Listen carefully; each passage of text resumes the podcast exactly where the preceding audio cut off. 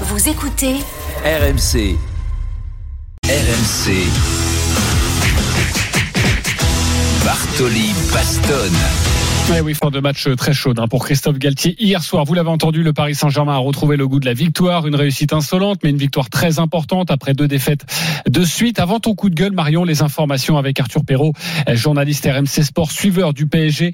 Il est avec nous. Salut Arthur. Il y a eu la victoire, oui, mais un incident avec Christophe Galtier. Les Parisiens, tout de même, est-ce qu'ils avaient le sourire? Oui, des congratulations dans le vestiaire parisien après la rencontre, comme cette image diffusée par le Paris Saint-Germain sur ses réseaux sociaux, où l'on voit le président Nasser El Khalifi enlacer véritablement son gardien Gianluigi Donnarumma après sa très grande performance des scènes de joie. Ce n'était plus arrivé depuis le 11 mars dernier, une victoire parisienne à Brest. Alors ce nouveau succès fait du bien au Paris Saint-Germain en tête du classement, mais pour les joueurs, pas de quoi s'emballer à l'image du défenseur Marquinhos à la joie très très mesurée. Vous êtes habitué mieux. voilà, on sait qu'on peut, on peut, on peut beaucoup mieux faire. C'était très important de, prendre ces trois points pour regagner la confiance, pour regagner la, bonne dynamique, pour retrouver une bonne ambiance dans la semaine, pour faire des bons entraînements. On a su souffrir les moments qu'il fallait. Une bonne réaction du groupe parisien constatée par la direction du club qui espère un nouveau succès contre le club nordiste samedi prochain. De quoi s'offrir une fin de saison plus équilibrée, plus sereine avant un bilan complet. Mais ce choc sera bel et bien un nouveau test décisif pour l'avenir de Christophe Galtier qui se savait attendu euh, un peu moins d'un an après son départ de Nice. Et il n'a pas été épargné, hué par la Brigade Sud, principal groupe de supporters de l'OGC Nice, dès l'annonce de son nom dans la composition d'équipe. Visé aussi par une banderole insultante avant, après la Mamadi Galtier, pouvait-on lire sur la bâche brandie par les ultra niçois aux alentours de la demi-heure de jeu? Après euh, la victoire décrochée par le PSG, le technicien s'est d'ailleurs dirigé vers la tribune en question en levant les deux pouces ironiques et en conférence de presse dans la foulée du match, il n'a pas caché sa colère. Vous avez vu? Pardon? Oui, oui, j'ai vu le match, j'ai vu la banderole, mais justement. Vous avez lu, vous avez entendu? C'est ça la raison? Ma maman, ma maman a 83 ans, elle sort d'un cancer. Point à la ligne. Et si ces gens qui sont dans les tribunes voient des matchs de Coupe d'Europe, c'est grâce à mon travail la saison dernière. Quoi que les gens pensent, c'est notre travail la saison dernière qui fait qu'aujourd'hui, avec le travail de Didier, qui fait qu'aujourd'hui il y a encore des matchs de Coupe d'Europe à Nice.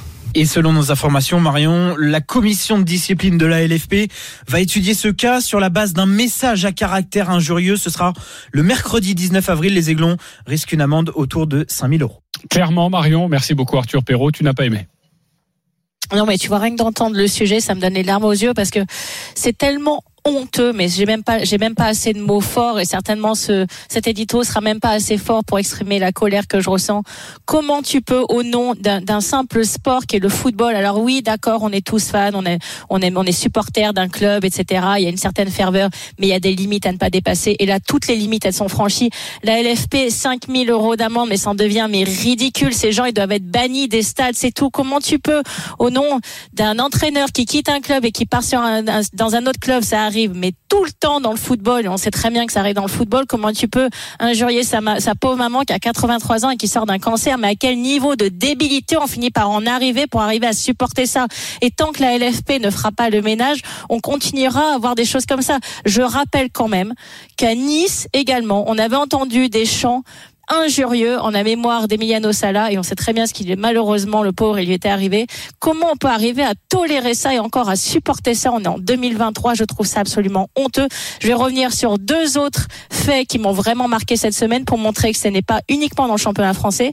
Je pense que tout le monde a suivi ce qui s'est passé dans le championnat d'Espagne entre le Real Madrid et Villarreal et le joueur du Real Madrid Valverde qui s'en est pris à un joueur du Villarreal après le match qu'il avait qu'il a attendu au bus pour euh, euh, lui asséner je pense un coup de poing même si on verra en fonction des, caméras de surveillance. Mais ce joueur de Villarreal avait dit à Valverde pendant un match de la Coupe du Roi au mois de janvier pleure maintenant que ton fils ne va pas naître parce que sa femme était en train d'accoucher qu'elle avait un accouchement difficile. Mais à mais à niveau de débilité. On finit par en arriver que quand on est sur le terrain et qu'on joue contre un adversaire, on souhaite que son fils ne naisse pas et on souhaite les pires malheurs à quelqu'un pour essayer de gagner un match de foot. Mais, mais on en arrive où? Mais dans quel sport on est?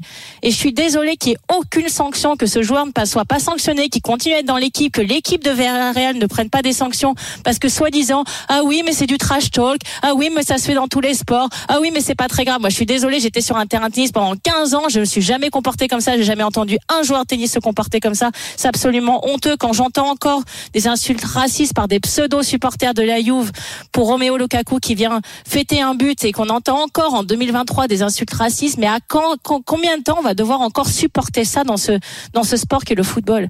Donc, à un moment donné, si je suis désolé, si vous êtes dirigeant d'une instance de football dans n'importe quel championnat, si vous avez un minimum de courage, vous prenez votre courage à deux mains, vous sanctionnez ces gens, qui soient acteurs sur le terrain, comme avec les paroles qui ont été euh, données par le joueur de Villarreal, que par des pseudo-supporters, par les clubs, vous faites ce que vous voulez, mais on peut pas continuer comme ça, c'est absolument honteux. On peut pas, il y a des limites à ne pas franchir, et là, toutes les limites ont été franchies dans les trois exemples que j'ai donnés. Donc maintenant, j'en ai ras-le-bol.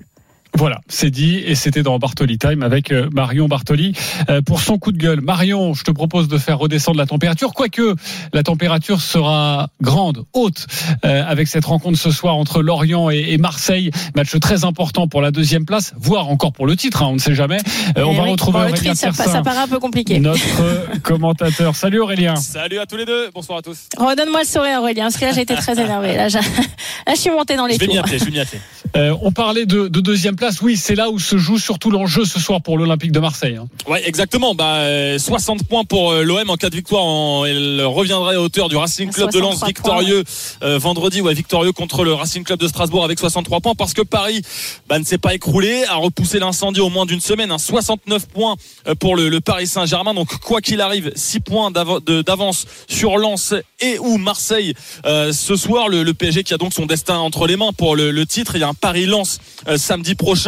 Donc à moins d'une énorme euh, victoire du Racing Club de Lens au Parc des Princes, on, voit mal quand même comment le titre pourrait échapper à Paris. Surtout qu'il y a des euh, gros matchs pour euh, le Racing Club de Lens face à l'AS Monaco, face à l'Olympique de Marseille euh, jusqu'à la fin de saison. De son côté, l'OM aura quand même pas mal de secteurs pavés parce qu'en plus du déplacement à Lens, il y aura un déplacement à Lyon, un déplacement à Lille et à domicile, il y a des équipes un petit peu moins fortes.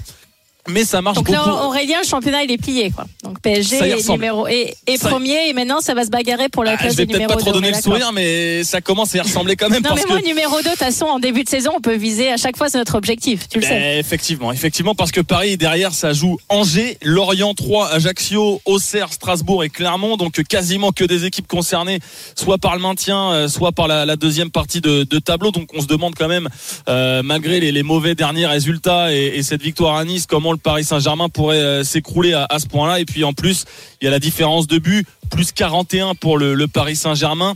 13 buts d'avance sur Lens, 16 sur l'Olympique de Marseille à, l'heure où on se parle. Donc euh, l'OM par exemple en cas de victoire 4 à 0 ou 5 à 1, donc par 4 buts d'écart ici à Lorient, ça sera compliqué. L'Olympique de Marseille repasserait à la deuxième place. Mais voilà, il y a un avantage qui est colossal quand même pour le, Paris Saint-Germain. Il faudrait euh, s'écrouler dans des proportions absolument dingues pour voir euh, Lens et l'OM passer devant en, fin de saison. Mais en tout cas, le, suspense sera quand même magnifique avec, on le répète, un Lens Monaco, un, un Lens Olympique de Marseille notamment. Tout va se passer à Bollard pour cette course au podium. Ouais, et évidemment, Aurélien Tiersin, dès que tu as euh, les compositions des deux équipes, le, le coup d'envoi c'est dans moins d'une heure.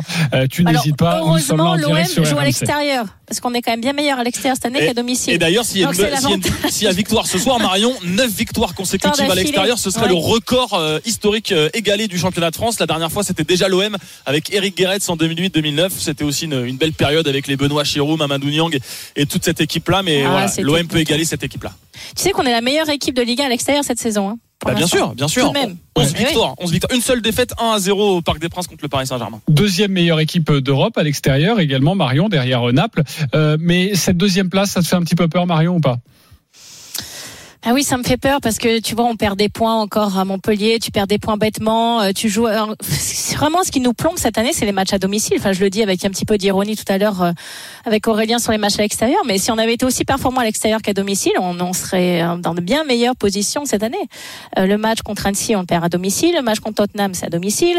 Euh, les très gros matchs, les matchs les plus importants qui nous ont fait vraiment, vraiment mal cette année, si tu regardes, c'est à domicile qu'on les a perdus. Et ça, euh, vraiment, en tant que supportrice, bah, ça fait mal au cœur parce que le Vélodrome normalement c'est là où on arrive à pousser euh, nos joueurs et ils arrivent au contraire à faire encore de meilleures performances et c'est plus dur d'aller gagner à l'extérieur. Donc c'est assez incompréhensible. Je sais pas si tu as une explication toi Aurélien. à- à- Bah. j'ai- pas dire ce désastre, mais en tout cas effectivement ces gros matchs perdus à domicile. Bah, c'est le, le profil de l'équipe tout simplement. Euh, C'est une équipe de contre avec des Nuno Tavares, Jonathan Klaus qui vont très vite sur les côtés. Euh, on a du mal à jouer dans les petits espaces du côté de l'OM à, à domicile. Il y a aussi bah, la pression des Vélodromes parce que c'est pas la première saison. Si c'était que cette saison-là, euh, effectivement, on pourrait se dire c'est une anomalie euh, statistique. Mais euh, cette anomalie-là, c'est quasiment toutes les saisons euh, ces derniers temps. L'OM est meilleur à l'extérieur qu'à domicile parce que les équipes bah, les attendent. Euh, même on voit Montpellier la semaine dernière qui a eu une demi-occasion en première période, ils la mettent au fond en contre et puis derrière bah, ils attendent devant leur but et c'est très compliqué pour l'OM. Bon, on te retrouve un petit peu plus tard, Aurélien Tiersin, à partir de 20h dans l'Afterlive autour de Thibaut Giangrande, 20h45, la rencontre Lorient-Marseille.